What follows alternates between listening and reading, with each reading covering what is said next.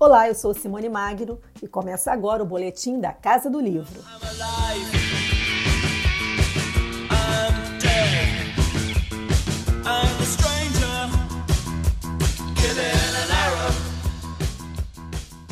Hoje mamãe morreu. Ou talvez ontem, não sei bem. Recebi um telegrama do asilo. Sua mãe faleceu, enterro amanhã, sentido os pêsames. Isso não esclarece nada. Talvez tenha sido ontem. Esse é o primeiro parágrafo de O Estrangeiro, uma das mais famosas e impactantes aberturas já criadas para um texto literário. A publicação do romance, obra-prima de Albert Camus, faz 80 anos no dia 19 de maio. Considerado um dos livros mais enigmáticos do século XX, o romance de 1942 narra a história de um homem comum que comete um crime por um motivo banal. O crítico literário Manuel da Costa Pinto, especialista na obra de Camus, explica por que o estrangeiro continua ocupando um lugar muito singular na literatura oito décadas depois. De um lado, é um romance clássico, seja no sentido de que é um dos livros mais lidos e mais importantes da segunda metade eh, do século XX na França. Né? Ele foi publicado em 42, mas obviamente a, a fortuna crítica, né? a recepção dele, as interpretações aconteceram no pós-guerra, fazendo do livro um, uma narrativa central é, que influenciou o Nouveau Roman e que é, continua sendo um ponto de referência na literatura francesa, então é um clássico moderno nesse sentido, mas também é um livro que cada vez mais aparece como é, uma obra que se insere na tradição do romance clássico francês, né? Um tipo de narrativa característica dessa tradição é, que tem um estilo seco, contemplativo, em que as emoções é, e os acontecimentos mais trágicos são sempre mediados por uma razão é, distanciada que controla as emoções. Nesse sentido, é um clássico também dentro da tradição, por exemplo, da Princesa de Clèves, da Madame de Lafayette, que é um livro que é, o Camus apreciava muito. Mas, por outro lado, é, em contrapartida a esse aspecto clássico, o livro continua sendo extremamente perturbador. Ele provoca uma, um contínuo estranhamento.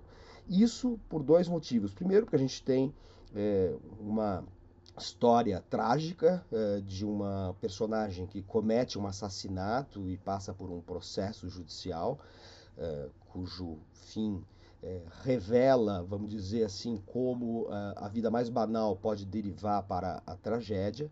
E uh, o Merceau, o protagonista, é caracterizado, diante desta realidade que ele vive, pela indiferença, pelo alheamento, uh, que faz com que ele viva tudo dentro de uma completa indiferença, um distanciamento em relação ao seu próprio destino. O crítico que assina o prefácio da publicação, que está na 54ª edição no Brasil, destaca também o estilo do livro, que provoca estranhamento. É um estilo neutro, uma espécie de estilo branco, é, em que todos os fatos vão se sucedendo sem sobressaltos, sem hierarquia, um estilo que equaliza os acontecimentos e que coloca uma tarde banal na praia, uma ida ao cinema, é, lado a lado e no mesmo nível de emoção que a morte da mãe do protagonista ou é, do crime que ele comete gratuitamente numa praia. É um estilo que, na verdade, expressa justamente esta gratuidade é, que coloca o hedonismo solar, né, já que o livro se passa na Argel mediterrânea, coloca o hedonismo solar lado a lado com a tragédia mais sombria é, mas tudo isso narrado com um estilo sem sobressaltos, em que tudo equivale a tudo, é, em que tudo também é indiferente e que faz de Merceau, o protagonista, o herói dessa equivalência absoluta entre tudo, é, entre todos os acontecimentos, dos mais banais aos mais trágicos. E isso, por sua vez, corresponde é, a uma percepção que o Camus tinha e que foi é, discutida num livro de ensaios chamado O Mito de Sísifo, que é a percepção do absurdo, é, justamente essa sensação de que é, o nosso destino é, o nossa, nosso desejo de hierarquizar os acontecimentos, é, a nossa racionalidade não tem eco no mundo, um mundo opaco em que nada tem um significado e cujo e cuja opacidade aponta para o nosso destino de morte em contraposição ao nosso desejo de duração, de vencer a mortalidade que sempre aparece diante de nós.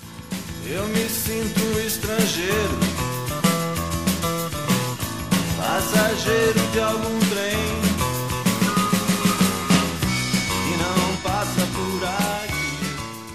Nascido na Argélia, quando o país ainda era colônia francesa, Albert Camus reflete em suas obras seu estranhamento com a vida, com a guerra que vitimou seu pai e, sobretudo, com a própria condição humana. Manuel da Costa Pinto afirma que o estrangeiro tem um sentido filosófico, mas não é um romance filosófico, e por isso é um clássico moderno.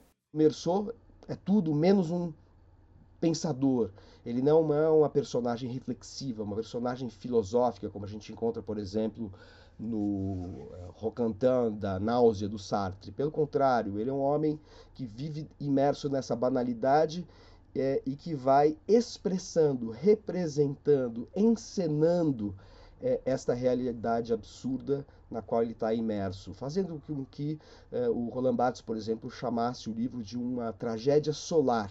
De um lado, uma tragédia dentro dos moldes gregos, é, dentro dos, da, dos moldes da tragédia é, do século XVII francês, do Racine, é, por exemplo, mas também uma tragédia solar de um homem comum vivendo uma vida banal e que expressa as nossas contradições mais contemporâneas.